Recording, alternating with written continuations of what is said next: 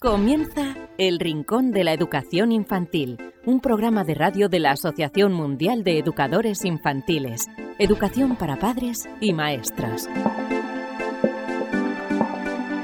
Hola a todos, queridísimos amigos y seguidores del Rincón de la Educación Infantil. Bienvenidos una semana más a este vuestro programa en el que tanto disfrutamos de la educación de los más pequeños. Bienvenidos a este programa número 216 en el que os vamos a hablar de lo siguiente. En primer lugar tendremos a la psicóloga Elvira Sánchez que nos em, acerca como siempre estudios relacionados con el mundo de la educación infantil y después tendremos a Ana González Herrera. Ella es... Em, eh, profesora en el eh, Colegio Público Maestro Eduardo Lobillo de, Rota y además ha quedado en segundo puesto en los premios eh, Educabanca. Así que todo un privilegio tener con nosotros a nuestra invitada, Ana González, em, que nos va a hablar además de un libro llamado Un virus llamado Amor. ¿De qué forma le podemos dar la vuelta a la tortilla para aprovechar lo positivo por decirlo de alguna forma, que nos ha ofrecido esta situación que estamos viviendo con el coronavirus. Como digo, un libro llamado Un virus llamado eh, Amor. Nos podéis contactar a través del correo electrónico rincóninfantil.org y cómo escucharnos a través de los podcasts en iVoox, en iTunes, en Spreaker, en Spotify, a través de la el canal de YouTube de la Asociación Mundial de Educadores Infantiles y estas entrevistas las podéis escuchar además de los podcasts, eh, escuchar y ver en el eh, Facebook de la Asociación Mundial de Educadores Infantiles todos los jueves. También además a través de Radio Sapiens donde todas las semanas se emite el programa. Recibid un fuerte abrazo de este humilde servidor que os habla, David Benito, un pequeño consejo y enseguida estamos aquí con esta edición número 216 del Rincón de la Educación Infantil.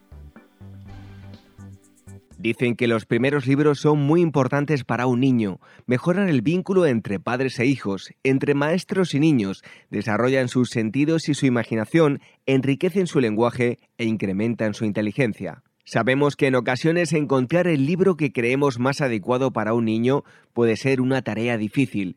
Por eso queremos facilitaros un poco las cosas con el proyecto 0 a 3 años de la editorial Bruño para que los más pequeños empiecen a poner nombre a todo aquello que les rodea y se diviertan aprendiendo. Unos cuentos llenos de magia y ternura con los que conocer el mundo. Un niño que crece rodeado de libros tendrá más posibilidades de amar la lectura y ser un gran lector. ¿Y si empezamos hoy a crear su primera biblioteca? Libros emocionales, libros para que el niño desarrolle su inteligencia emocional a través del descubrimiento de las distintas emociones, alegría, miedo, tristeza, etc. Libros manipulativos. En esta colección, padres y educadores encontrarán libros para incitar al niño al movimiento de sus manos y desarrollar su psicomotricidad, libros con piezas móviles que giran sobre sí mismas, libros con lengüetas, pop-ups, etc libros para desarrollar el lenguaje, cuentos para que los padres lean a los niños y para que desarrollen su lenguaje, aumenten su vocabulario y puedan conocer las principales emociones y rutinas. Libros sensoriales. En esta colección, padres y educadores encontrarán diversos libros para desarrollar los principales aspectos de las capacidades sensoriales de los niños, identificación de colores, texturas, etc. Libros lógicos, libros para que el niño desarrolle su inteligencia lógica a través de asociaciones, búsquedas, descubrimientos, etc. El proyecto 0 a 3 años de Bruño, recomendado por la Asociación Mundial de Educadores Infantiles, AMEIWAF. El Rincón de la Educación Infantil, la radio de la Asociación Mundial de Educadores Infantiles.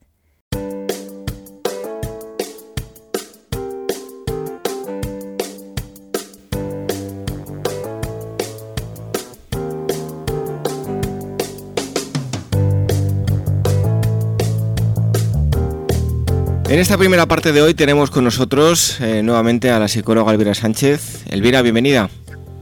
Pues un placer, como todas las semanas. ¿De qué nos vas a hablar hoy? Mira, no llevamos mucho tiempo de este año 2021 y hace, bueno, apenas unos días se había publicado un ranking de los cursos online más solicitados durante el pasado, el fatídico 2020.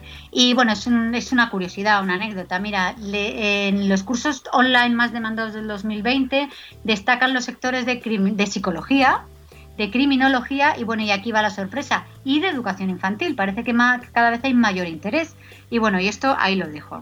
Bueno, pues seguro que muchos son maestros, pero también hay padres que se han interesado por, por el tema. ¿Nos sabe más cosas, verdad, Elvira? Vale, mira, ahora vamos a centrarnos un poco en lo que son las investigaciones propiamente dichas. Mira, os voy a hablar de un estudio de un equipo internacional de la Universidad de Columbia, de bueno, Estados Unidos, la mayoría la verdad es que vienen de ahí, que se ha publicado en la revista Nature Genetics, en el que se afirma que, algo, la verdad es que a mí me pareció muy curioso y también muy importante, que han hallado eh, la genética de las habilidades no cognitivas que influyen en el éxito educativo. Te explico. Mira, inicialmente los estudios genéticos del logro educativo se iniciaron con el objetivo de identificar pues, qué genes o, los genes que influían en las capacidades cognitivas.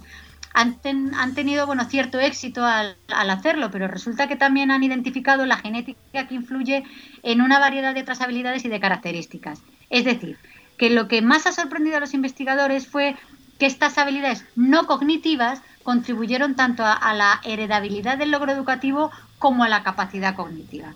En concreto, y aquí vamos un poco centrando los datos, de la influencia genética total en el logro educativo, es decir, en el éxito educativo, conocida como heredabilidad, o sea, de lo que heredamos, eh, cuánto corresponde a las habilidades cognitivas y cuánto a las no cognitivas, ¿vale?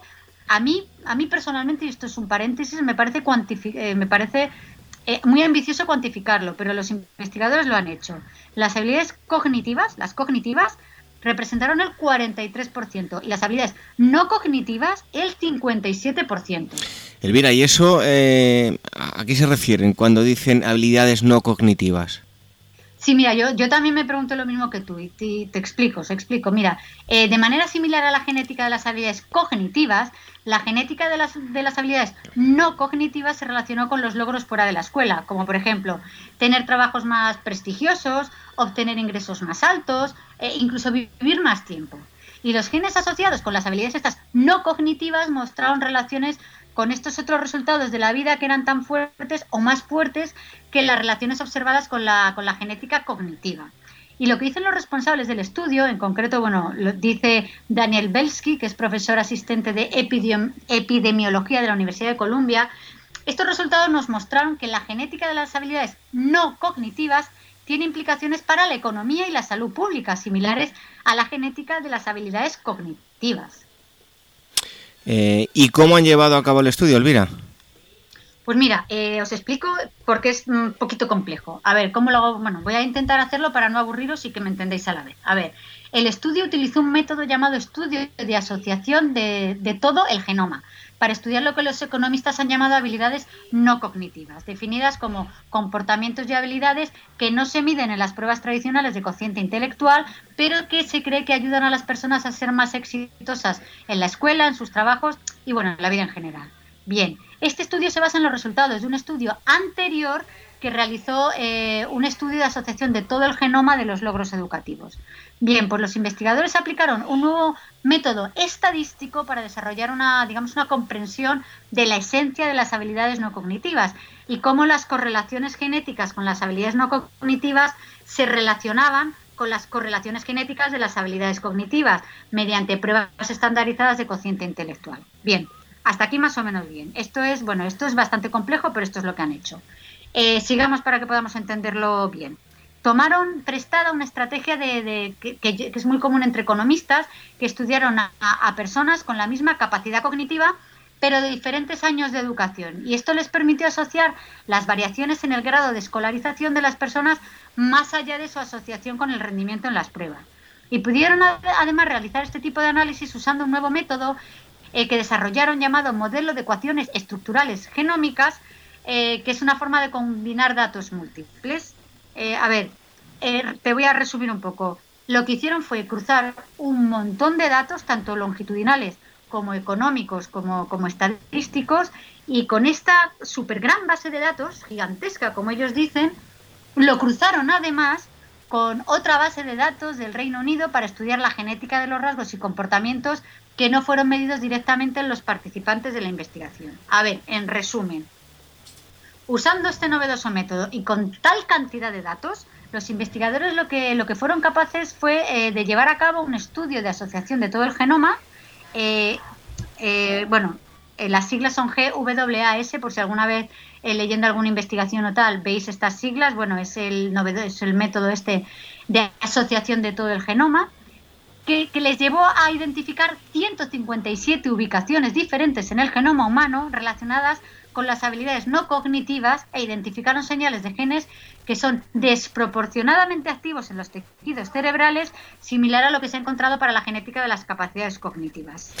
Madre mía, qué complejo todo, ¿no, Elvira? Esto es bastante complejo, pero realmente después de analizar varios datos de varias eh, durante el siglo XX, varios países con, eh, con digamos técnicas de medicina, técnicas de economía, eh, lo que, nos, lo que nos viene a decir este estudio es, bueno, lo que te decía un poco al principio, que las variables no cognitivas tuvieron mayor importancia que las variables cognitivas en el, en el éxito de la vida.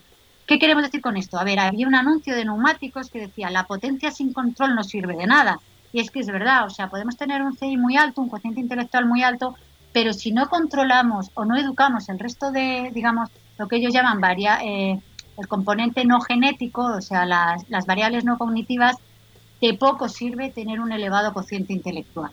Por eso te digo, esto es un estudio muy complejo y tanta complejidad de datos, de tantas fuentes, con tantas metodologías, ha llegado a, bueno, realmente a, una conclusión muy importante y es que las habilidades no cognitivas son fundamentales en el éxito del niño. Bueno, pues em, un, estudio desde luego complejo, pero muy muy interesante que nos ha acercado la psicóloga Elvira Sánchez. Elvira, muchísimas gracias y hasta el próximo día. Pues aquí estaré como todas las semanas.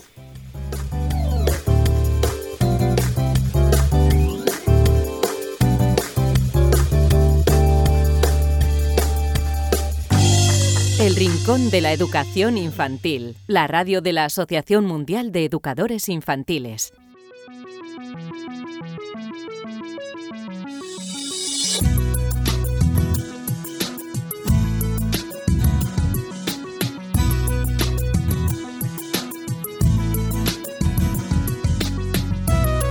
Aquí estamos un día más en las tertulias de mm, Amei Ya sabéis que podéis, aparte de ver estas entrevistas, podéis eh, escucharlas en el podcast El Rincón de la Educación Infantil.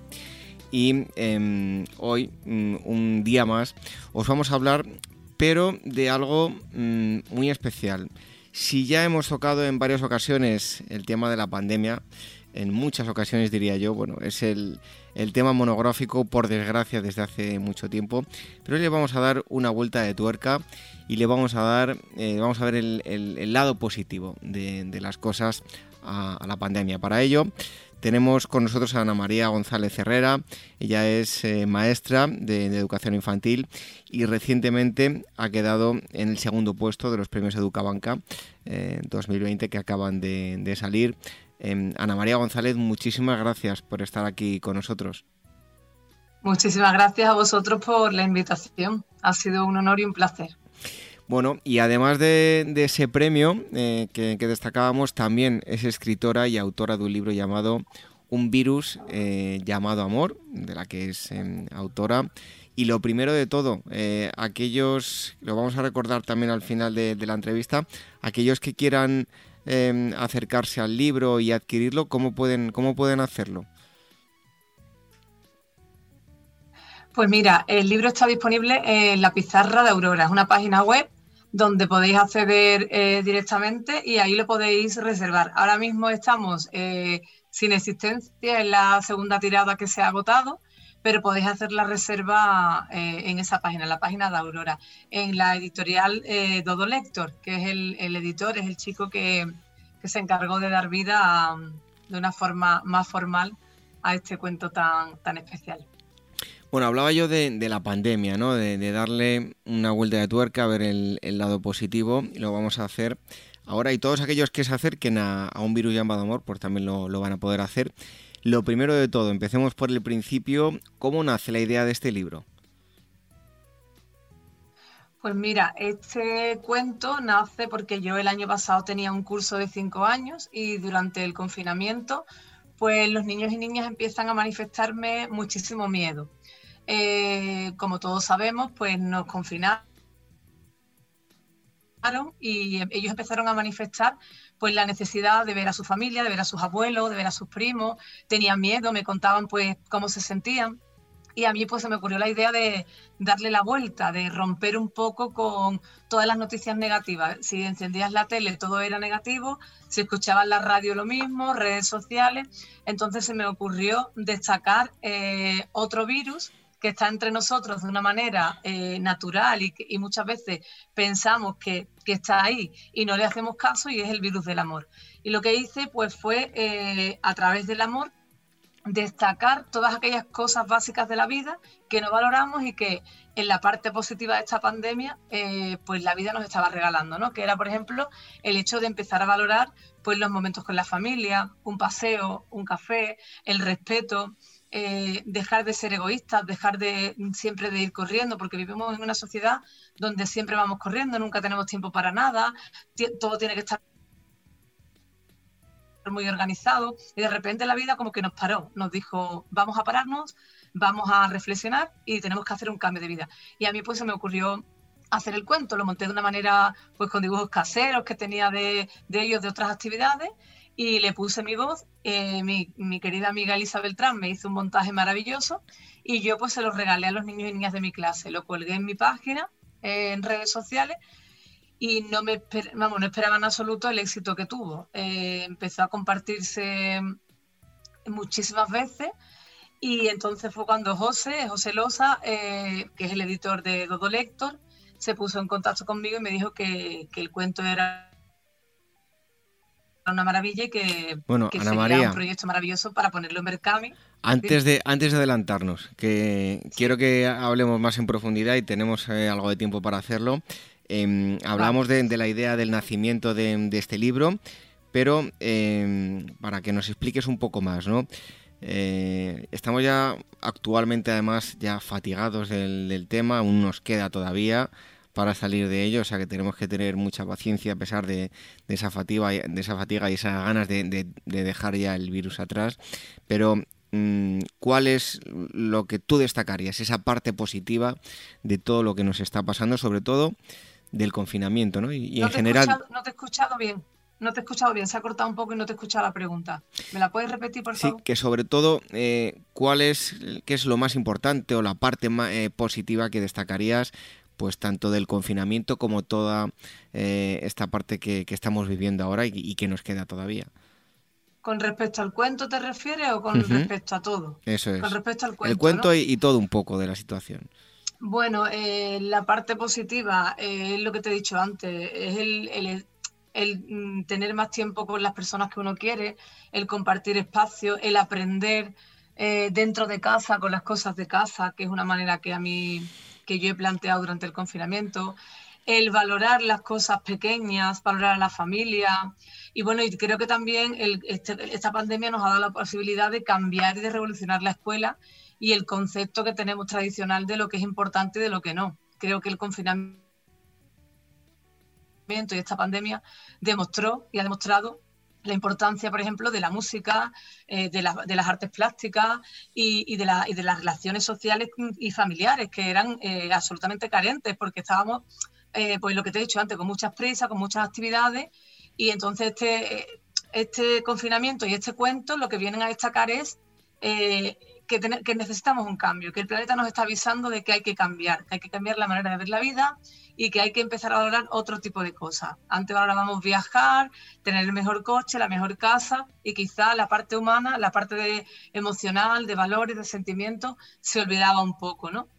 Era como mucho vivir al escaparate, mucho vivir expuesto y creo que esta pandemia y, y quizá lo que este cuento recoge pues es precisamente el valores eh, como la solidaridad, el respeto, la igualdad y la emoción por encima de, todo lo material. Eso es lo que yo te puedo transmitir desde mi, humilde opinión.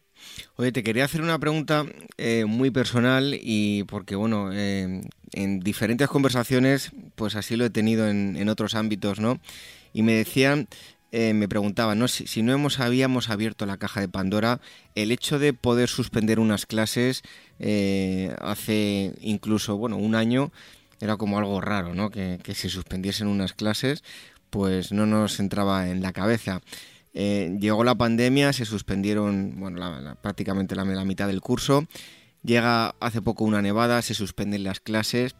Eh, ¿No crees que dentro de un tiempo podemos caer en, bueno, volvernos cómodos y a la mínima, ya que tenemos esa tecnología, volver a suspender? O sea, no sé si me explico, darle la importancia que debe y, muchas veces no caer en la tentación de no darle la importancia a la educación y a la mínima pues eh, dejar a un lado los, los, niños, suspender las clases. No sé si me explico, ¿eh? no, no quiero que se entienda lo que mal. lo que sí, lo, la idea que yo capto es como que puede convertirse en costumbre el exceso uso de las redes sociales o de la parte tecnológica en la educación, porque como se ha comprobado que se puede estar sin ir a la escuela, se puede caer en la, en la repetición, en la mecanización de cada vez que haya un problema, eliminar eh, lo que serían las clases asistenciales. Eh, hombre, para tomar una decisión tan dura como fue el confinamiento, pues evidentemente eh, las consecuencias han sido bastante devastadoras. Tenemos niños que han vuelto a la escuela con muchísimos problemas sociales, con muchísimos problemas pues quizá emocionales, pero creo que jamás eh, una pantalla o una, o, una red social sustituye lo que es la presencia, ¿no? Creo que para volver a suspender la escuela eh, tiene que haber unos criterios muy claros, tiene que haber un índice de contagios y de, evidentemente, de riesgo de la población muy alto que desgraciadamente en estos momentos está ocurriendo, pero cerrar la escuela creo que es algo eh, negativo porque rompe el vínculo emocional del que te hablo, esa necesidad del tú a tú, del cuerpo a cuerpo, y la emoción y, la, y lo que es el, el estar con las personas. La escuela no es que te manden a través de una plataforma una actividad, tú la, haces en tu casa, la mandas, la corriges, te la devuelven. Eh, con este tipo de, situaciones lo que hace es que rompes con la verdadera función de la escuela, que es la parte humana, la parte emocional. A mí, no me gustaría que se tomara como costumbre la ruptura o la suspensión de clases cada vez que, hay, cada vez que haya un problema grande, ¿no? Entiendo que ha habido una pandemia muy importante y que ha sido una decisión prácticamente forzada. Y creo que ahora mismo eh, sería necesario, no tanto tiempo, pero sí que sería necesario cortar eh, la asistencia a clase por el tema del, índice de contagios. Pero jamás, jamás eh, se sustituirá el abrazo, el cariño, la presencia, la persona eh, el feedback que se establece entre el alumnado y el profesorado, eso no lo sustituye una pantalla, ni una plataforma, ni un Geniali, ni, ni, absolutamente nada que tenga que ver con tecnología. Y probablemente en un futuro llegará, porque estamos avanzando hacia, hacia eso, ¿no? Pero yo espero que a mí, no, como maestra, no, no me pille. Claro, te comentaba esto eh, también porque, por ejemplo, yo el otro día pues tuve, que, eso era impensable, ¿no? Una reunión de, de mis hijas del, del cole, pues la tuve eh, de forma virtual andando por la calle y yo iba escuchando por los cascos, ¿no?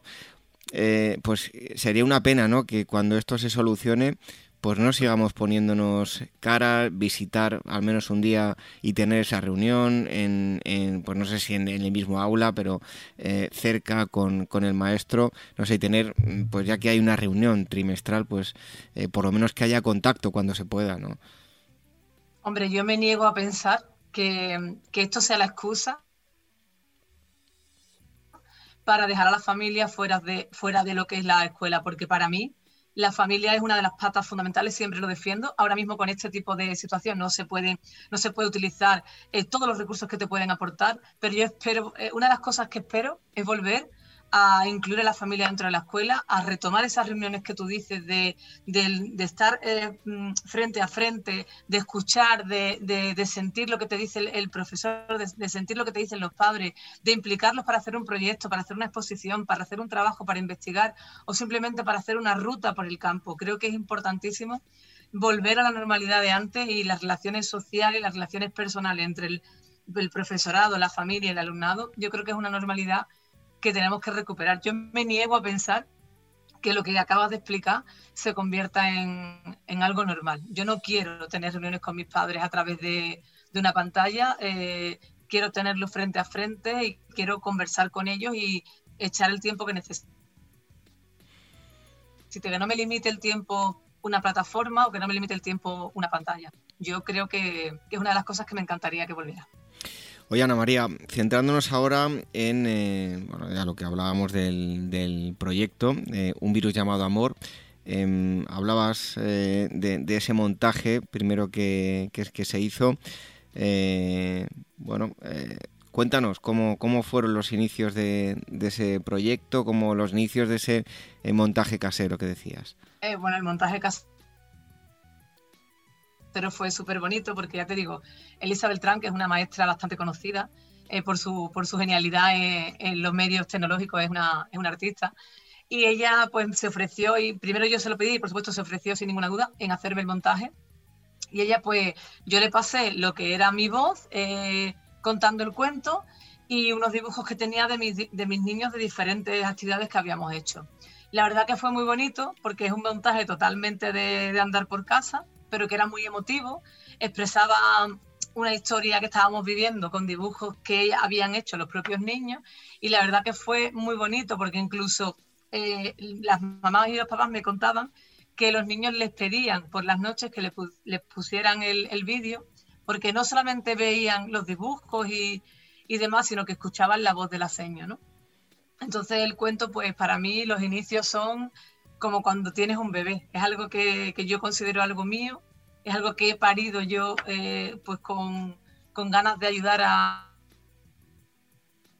a, primero a mis niños y luego al resto de niños y niñas, que fueron muchos padres y madres los que se pusieron en contacto conmigo. Y la verdad que los inicios fueron maravillosos, maravillosos, pero jamás pensé que, que tendría la repercusión que ha tenido. Fue algo, ya te digo, algo para mis niños, un regalo de tranquilidad, de calma y de intentar un poco mm, eh, calmar y, tranquilizarlos a ellos, porque me manifestaban miedo, me manifestaban angustia y el cuento iba un poco para decirles que por encima del amor y de, de la familia eh, no había ningún miedo. Y la verdad que fue una experiencia muy bonita, muy bonita. Bueno, vamos a, escuchar y a ver un vídeo que nos ha enviado nuestra, nuestra invitada y ahora seguimos charlando.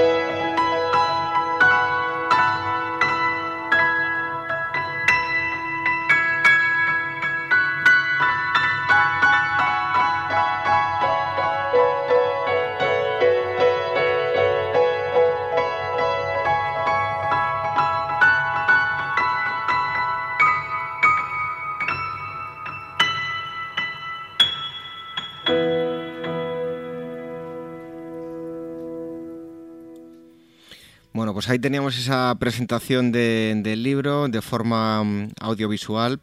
Estamos charlando con eh, nuestra invitada que, eh, como ya hemos dicho durante la presentación, eh, ha editado un libro llamado Un virus llamado Amor. Está aquí con nosotros en las tertulias de, de Amigo em, bueno, ¿cuál ha sido tus pretensiones con el cuento? Aparte que ya que no lo decíamos, y sobre todo, eh, porque muchas veces lo dejamos a un lado y es el crecimiento personal, eh, lo que uno crece cuando hace el propio libro.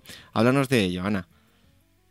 Bueno, pues la verdad que eh, como, objetivo principal que, yo me marqué cuando me propusieron la, edición del cuento fue que llegara al máximo número de personas posible porque por el tema que te comentaba antes, por el tema del miedo y de la inseguridad, y por mostrar al mundo que hay cosas bonitas y que hay cosas que todavía, a pesar de la pandemia, eh, podemos vivir y podemos disfrutar. Después, la verdad que mm, pretensión con el libro, lo único es comunicar, transmitir y a nivel personal, pues muy contenta, muy feliz porque desde muy pequeñita me ha gustado siempre escribir, me ha gustado expresar lo que, cómo veo las cosas y es lo único que, me aporta este libro, satisfacción y, proyección de lo, que, de lo que llevo por dentro y sobre todo compartir, compartir con las personas, con la gente que quiera eh, pues ver mi manera de entender la realidad y mi manera de entender que, que siempre hay una parte positiva en la vida, que creo que es importante, buscar siempre la parte positiva. Esa es la única pretensión, el único objetivo que, he tenido con este, con este cuento, que le llega a mucha gente, que, que sean felices y que lo disfruten. Y que bueno, que el único virus del que nos contagiamos sea ese, el virus, de, el virus del amor. Oye, ¿cómo se dio el, el siguiente paso? ¿Cómo bueno, terminó de algo casero a, algo mucho más grande? No te, no te he escuchado bien. ¿Cómo fue el, paso de, bueno, pues, em, de, ese proyecto que decías casero a algo ya más importante que, es lo que se ha creado? Vale, pues como bien te comentaba antes, eh, mm, yo tengo, bueno, conocí a José Loza, que es un, editor, tiene una editorial de, vamos, de cuentos infantiles que se llama Dodo Lector, y él, pues, a través de su pareja, que es amiga mía, me propuso la idea de, de montarlo en Berkami, porque decía que tenía eh, pues mucho futuro. Era un cuento muy bonito, muy sensible y tenía mucho futuro. Y al principio tenía un poco de miedo porque nunca me había embarcado en lo que era el, el tema Berkami, pero la verdad que, que bueno, lo lanzamos y, fue un éxito. Fue empezamos y creo que a los cuatro o cinco días se consiguió el objetivo. Una vez que se consiguió el objetivo, pues empezamos con la, con la edición eh, elegimos a una chica que se llama Susana Rico, que es una, ilustradora maravillosa. Las ilustraciones del cuento son, son fantásticas y la verdad que el resultado final ha sido pues un trabajo en equipo donde José bueno pues se ha dejado la piel porque él es el que mueve, él es el que ha estado en contacto con distribuidora, con librería y la verdad que, que ha sido bueno pues una, una, gran sorpresa lo que ha sido la, la, la, propuesta final. Estoy muy contenta, es un libro muy bonito se está vendiendo muy bien y ahora pues ya te digo, estamos a la espera de la tercera tirada porque ya hay dos tiradas que, se han agotado y, y muy contenta, muy, muy contenta, muy feliz. Fue muy, muy sencillo, más de lo que esperaba. Yo pensé que iba a ser más complicado, pero es verdad que se lanzó el Berkami y, y fue un éxito, fue un éxito, la verdad que sí. Oye, ahora cuando, ya relacionándolo con, el, con tu libro, eh, vamos a ver que, bueno, a partir de ahora, incluso cuando ya lleguemos a recuperar la, normalidad, a mí eso de nueva normalidad no me gusta, porque no es, no. es normalidad, la normalidad llegará cuando realmente llegue, ¿no?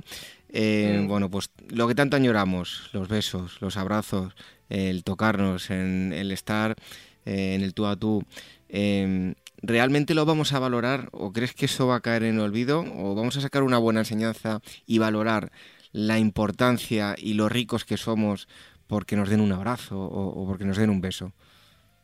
Mira, yo creo que, el ser humano, eh, creo que hay gente, por supuesto, que no aprende, porque lo estamos viendo, ¿no? Pero creo que en general el ser humano ha recibido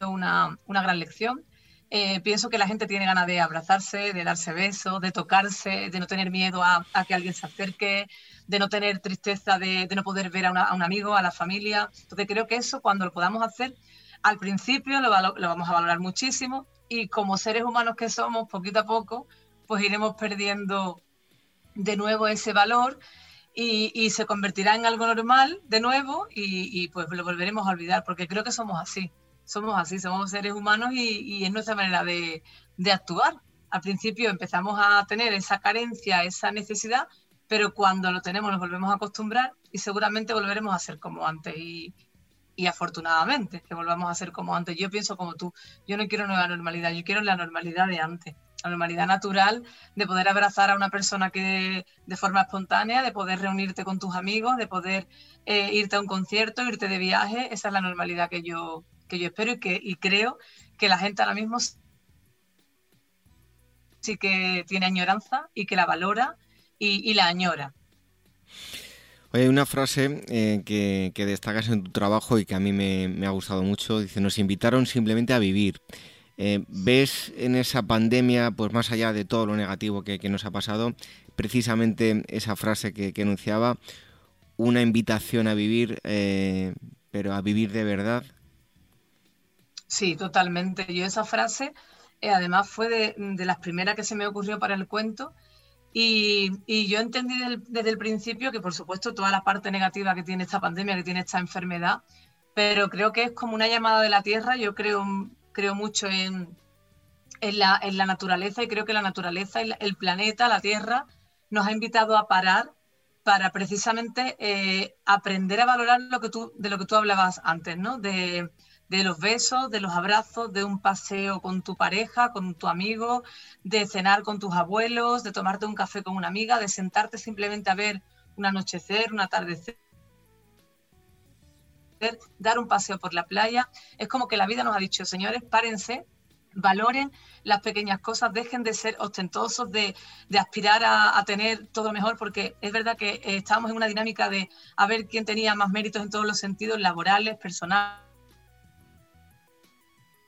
Mm, en todos los ámbitos y creo que esa frase a mí por lo menos me invita a la reflexión, a valorar lo que tengo por dentro y a entender que realmente se necesita poco para, para vivir. Simplemente eh, tener a la gente que uno quiere, tener un sitio en el que compartir y, aprender a, valorar las cosas pequeñitas, esas cosas que pasan de largo, en las que uno muchas veces no repara. Creo que, ese ha sido para mí el mensaje más importante de esta pandemia, el, pararte y, vivir simplemente. Bueno, pues hoy hemos estado hablando con Ana María González Herrera, ya hemos dicho que es maestra de educación infantil, 24 años de profesión y recientemente ha sido nombrada, con, ha quedado en el segundo puesto de los premios Educabanca 2020. Eh, Os recordamos un libro eh, al que podéis eh, acceder, un virus llamado Amor, a través de la plataforma Mercami. Lo ponéis en internet y seguro que lo vais a encontrar fácilamente. Ana María, muchísimas gracias por haber estado aquí con nosotros en el Rincón de la Educación Infantil y por haber, por haber ayudado también a tantos niños a combatir esos, esos miedos, esos temores con ese virus llamado amor. Muchísimas gracias a vosotros por la invitación, ha sido un placer y a vuestra disposición quedo. Un abrazo inmenso y lo dicho, simplemente a vivir.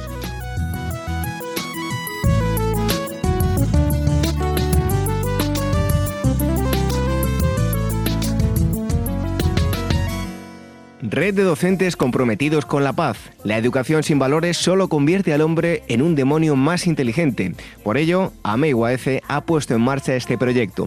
Un docente comprometido con la paz es un profesional de la educación infantil o primaria que sabe y cree que la docencia es la tarea que más puede transformar la sociedad y que quiere conseguir un mundo mejor, más justo, más equitativo, más amable y en consecuencia más feliz.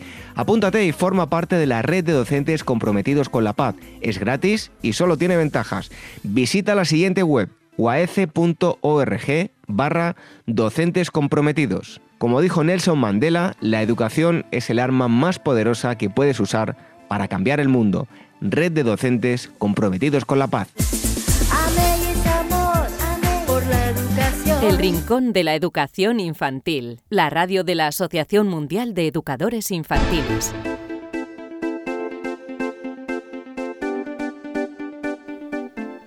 Terminamos este programa número 216 del Rincón de la Educación Infantil, en el que hemos estado charlando con Ana González Herrera, entre otras cosas, de su libro Un virus llamado eh, Amor. Desde luego que merece la pena y os aconsejamos que os hagáis con, un ejemplar y que, eh, bueno, seguro que vuestros pequeños van a disfrutar mucho, tanto a padres como maestros. ¿Cómo contactar con nosotros? A través del correo electrónico rinconinfantil.org. También a través del formulario que tenemos en el apartado de, la radio en la eh, página web de la Asociación Mundial de Educadores Infantiles. Y cómo escucharnos a través de los podcasts en iVoox, en iTunes, en Spreaker, en Spotify, a través del canal de YouTube de la Asociación Mundial de Educadores Infantiles. Todos los jueves ya sabéis que se emite eh, esa entrevista, los directos de las tertulias de Amigo AEC en el Facebook de eh, AME y también a través de Radio Sapiens, donde todas las semanas se emite el programa. Regresamos dentro de una semana. Hasta entonces, que seáis muy felices. Adiós. El ciervo y su cornamenta.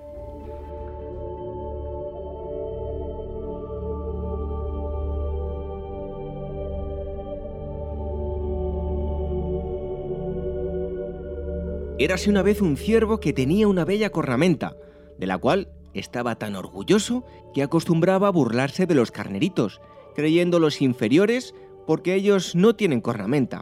Con frecuencia se miraba en las aguas del arroyo cercano y se decía, ¿qué cornamenta tan bella y fuerte tengo? Sin embargo, mis patas son tan delgadas, si pudiera cambiarlas por otras, con gusto lo haría. Un buen día de verano en que pastaba tranquilamente en la sabana, sintió el rugir de un león y al verlo corrió desesperado pues éste lo seguía. Sus patas veloces lo ayudaban a alejarse, pero de pronto su hermosa cornamenta quedó enganchada entre el follaje de los árboles. El ciervo intentó desesperadamente liberarse, pero le fue imposible, pues cuanto más luchaba por zafarse, más se le enredaban los cuernos en el follaje. Mientras el león casi lo alcanzaba, el ciervo con una de sus patas pudo alejar unas ramas primero y otras después hasta que se liberó, y con ágiles movimientos huyó rápidamente para escaparse del león. Luego, ya salvo, se dijo muy arrepentido. Las patas que tanto desprecié me han salvado en la fuga y mi cornamenta que tanto admiraba me traicionó. He comprendido que no debo quejarme de mis patas, pues ellas son muy veloces.